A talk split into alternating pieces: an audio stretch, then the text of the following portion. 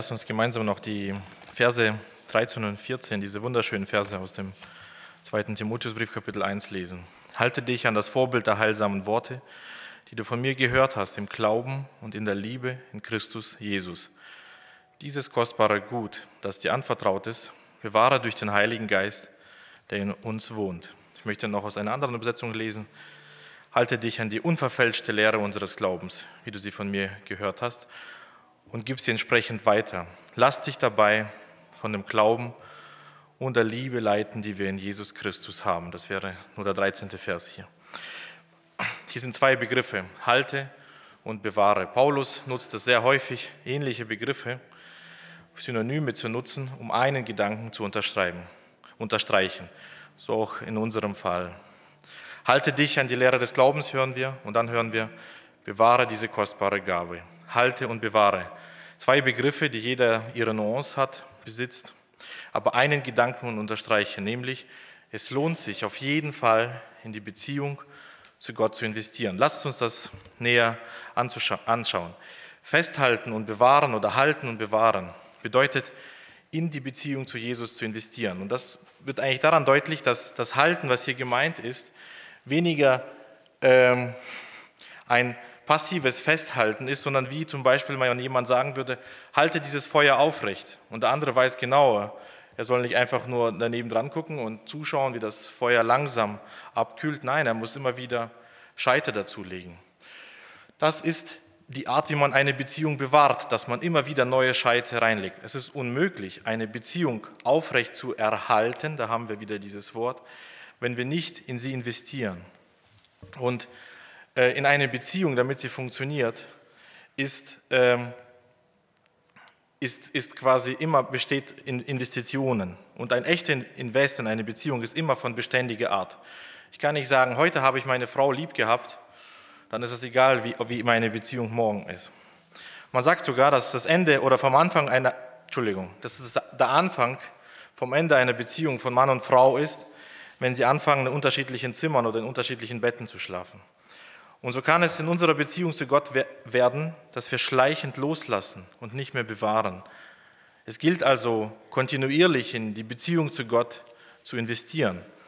Und hier hören wir davon, halte dich an das Vorbild der heilsamen Worte. Es geht darum, äh, sich nicht abzugewöhnen, Gottes Wort zu konsumieren.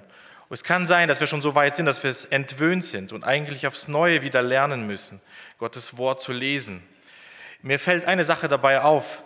Immer wieder, wenn ich gerade mit jungen Leuten rede, bin ich immer neugierig, wie sieht ihre Bibel aus. Und mir ist eine Sache aufgefallen, dass es häufig die jungen Schwestern sind, die sich Notizen in ihren Bibeln machen, die oft vollgeschriebene Bibeln haben. Es ist viel schwieriger, bei den Brüdern vollgeschriebene Bibeln zu finden und Notizen zur Bibel. Manchmal schleicht sich der Verdacht ein, dass wir die Notizen nur dann anlegen, wenn wir uns zu einer Predigt vorbereiten müssen. Es könnte passieren, dass wir unsere eigenen Seelen verhungern lassen und dabei der Meinung sind, wir könnten anderen Seelen Nahrung geben. Wilhelm Busch erzählte einst, dass er als junger Pfarrer die Familien seiner, seines Ortes oder seiner Gemeinde besucht hat. Und er war damals noch ledig und er besucht eine Familie und sieht eine benutzte, gebrauchte Bibel, überall mit Notizen. Er wollte wissen, wem gehört diese Bibel, liebe Familie? Sie gehörte der Tochter der Familie und diese Frau hat er, die, die, die wollte er wirklich näher kennenlernen und sie wurde nachher auch wirklich seine Frau. Wie ist das bei uns? Es kann sein, dass wir aufs Neue investieren müssen, weil das Feuer zu Gottes Wort so sehr erkaltet ist, dass wir erst einmal äh, Funken sprühen lassen müssen, bis es wieder brennen kann. Immer wieder fragt mich jemand, wie lange es dauert, zum Beispiel, dass Gottes Wort zu einem wirklich so aktiv spricht und die Seele erwärmt. Und meine Antwort ist meistens ein halbes Jahr. Also die Erwartung, heute lese ich zehn Minuten Bibel und dann ist mein Leben verändert, wird sich nur in den seltensten Fällen bestätigen. Es ist Beharrlichkeit und ein beständiges Investieren, ein Halten und Bewahren nötig. Ein Halten und Bewahren von Glaube und Liebe zu Jesus Christus oder in Jesus, die wir in Jesus Christus haben, wie diese andere Übersetzung es sagt. Wenn Paulus hier davon spricht, dass, wir etwas festhalten, dann hat er ein kostbares Gut, so sagt es Vers 14, im Blick. Tatsächlich ist es hier das Einzige, was es wirklich immer und durchgehend wert ist, festgehalten zu werden. Dieses kostbare Gut bleibt immer und durchgehend kostbar. Wer kennt das nicht? Eine Freundschaft erscheint uns sehr wertvoll und kostbar und sie tröstet unser Herz. Doch der Freund verändert sich und Beziehungen werden zu etwas, die man dann als toxisch, also giftig bezeichnen muss. Kostbare Güter können heute wertvoll sein, werden morgen wertlos. Das, was mich heute heilt, klingt morgen kraftlos. Was mich heute tröstet, hat morgen keine Wirkung mehr. Das, was heute sättigt, ist morgen verfault. Und man kann von einer Freundschaft vielleicht sagen, wir werden bestimmt für immer zusammenhalten, doch wir wissen, wie oft diese Worte von so kurzer Dauer waren. Vieles kann dazwischen kommen und eine Beziehung, die davor eine Quelle eines Trostes war, wird zu einer Quelle der Last. Wie oft hat jeder das sicherlich schon erlebt? Und ein Lied drückt das wundervoll aus. Es sind der Gaben auf Erden viel. Nur Jesus haben führt uns zum Ziel. Nur das ist es, was immer eine Quelle des Trostes, immer kostbar bleiben wird. Jesus wird sich nicht verändern. Er ist gestern kostbar, er ist heute kostbar und er ist kostbar in aller Ewigkeit. Jesus festzuhalten ist, heißt eine Quelle des Trostes festzuhalten, die nicht versiegen kann, eine Quelle der Kraft, ein kostbares Gut festzuhalten. Wenn man etwas Kostbares festhalten kann, zeigt das auch, wie tragisch es wäre, das Kostbare zu verlieren. Es ist das Größte und Schlimmste, was der Mensch in seinem Leben verlieren kann, ist, dass er Gott verliert. Denn Gott und Gott allein ist das höchste Gut, der höchste Besitz, der größte Besitz des Menschen. Gott ist der Fixpunkt des Menschen. Er ist dieser Punkt, an dem sein ganzes Leben im Gleichgewicht steht. Geht dieses Gleichgewicht verloren, ist alles andere wertlos. Es wäre besser, alles andere zu verlieren, aber Gott zu behalten. Wie viele Geschichten der Bibel sprechen dieses gleiche Zeugnis? Wir müssen nur auf das Leiden Hiobs schauen wir müssen gar nicht auf die viel tieferen, größeren Leiden Christi schauen, um diesen gleichen Gedanken ausgedrückt zu bekommen. Und das zeigt uns, es ist immer wert und es ist immer richtig, in den Glauben zu investieren.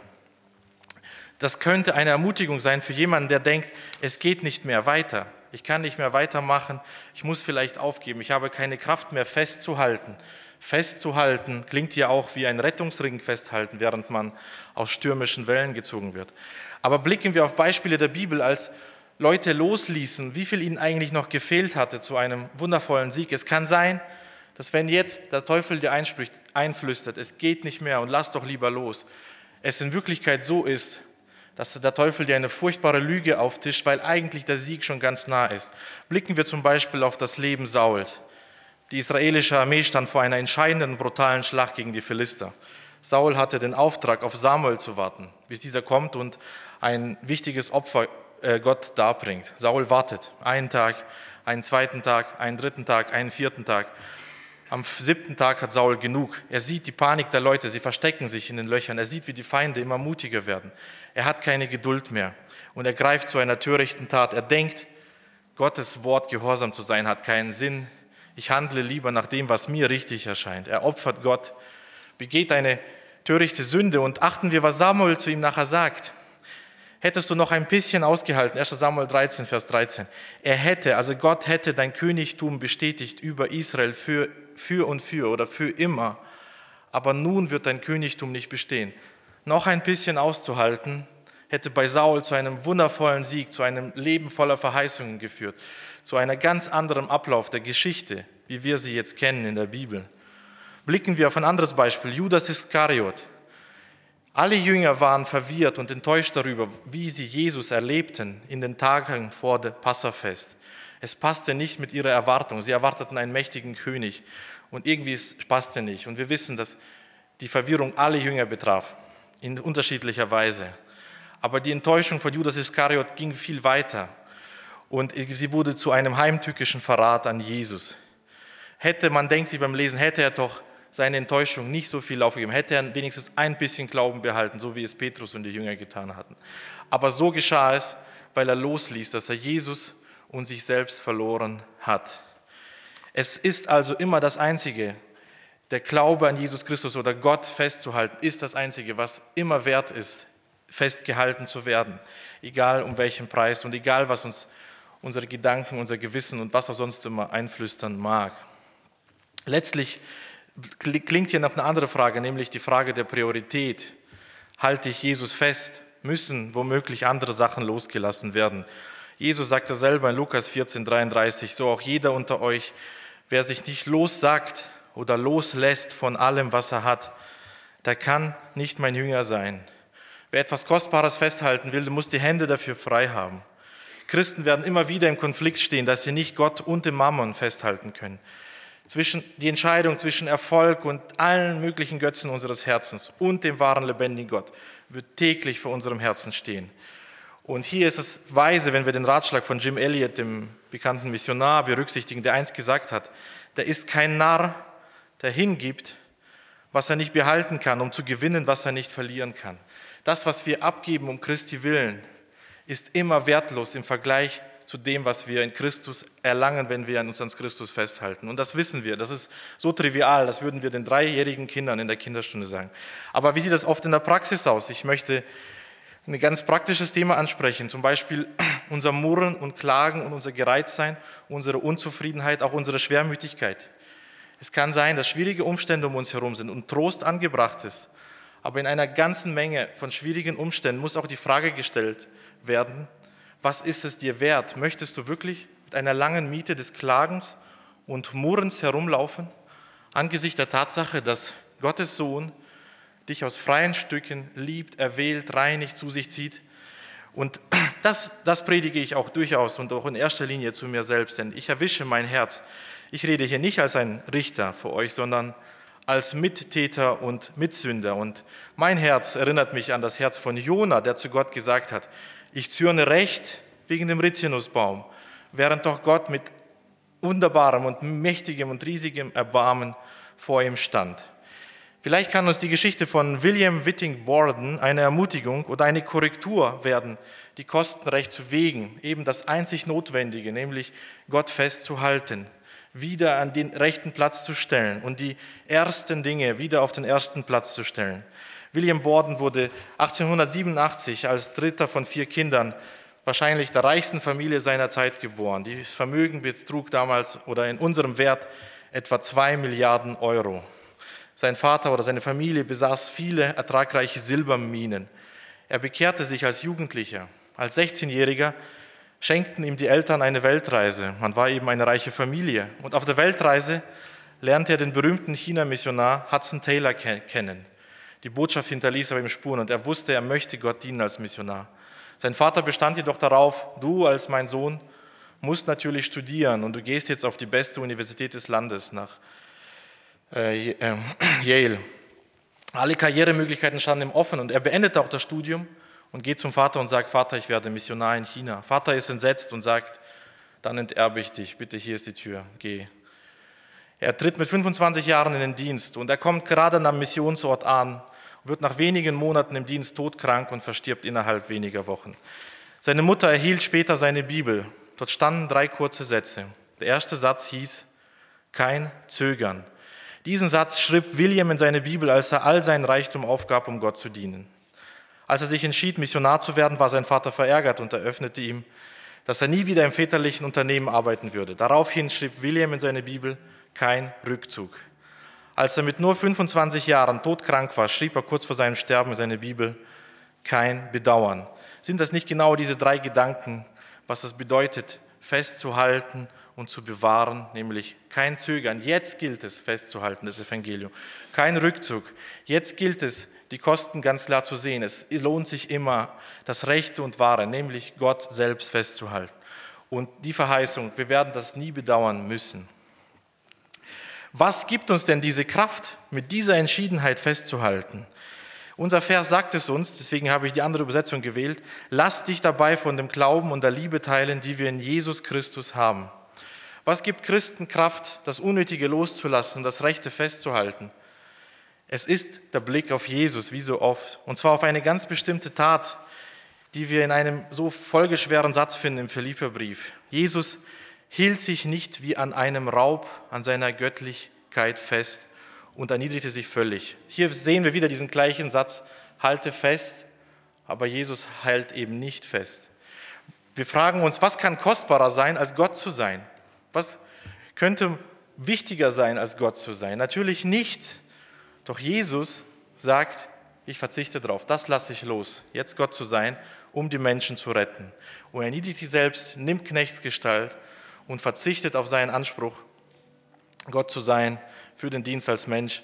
Und so wurde er Mensch, um uns zu retten. Der Blick auf dieses Loslassen Christi, der natürlich danach äh, reich be beschenkt wurde mit hohen Ehren von Gott dem Vater, macht unsere Hand fest, Christus umso fester festzuhalten. Wenn wir das sehen, da ist einer, der lässt seine Göttlichkeit los, um mich zu haben, dann werden wir doch nicht Ehre, Anerkennung haben, sein gelten, all das, was unser Herz von morgens bis abends beschäftigt, festhalten, um jeder Verzweiflung willen. Nein, wir werden loslassen, um den zu ergreifen, der uns längst ergriffen hat. Die Frage, die uns heute dieser Text stellt, ist, wie stark hältst du das fest, was du in Christus hast? Wie viel investierst du, um das zu bewahren, dieses kostbare Gut? Und weil der Text im Wesentlichen vom Umgang mit dem Wort Gottes stellt, möchte ich mit, einem, mit, einem, mit, Entschuldigung, mit einigen Zeilen von Zinzendorf schließen, der in einem Lied schreibt, Herr, dein Wort, die edle Gabe, diesen Schatz erhalte mir. Denn ich ziehe es aller Habe und dem größten Reichtum vor. Wenn dein Wort nicht mehr soll gelten, worauf soll der Glaube ruhen? Mir ist nicht um tausend Welten, aber um dein Wort zu tun. Amen.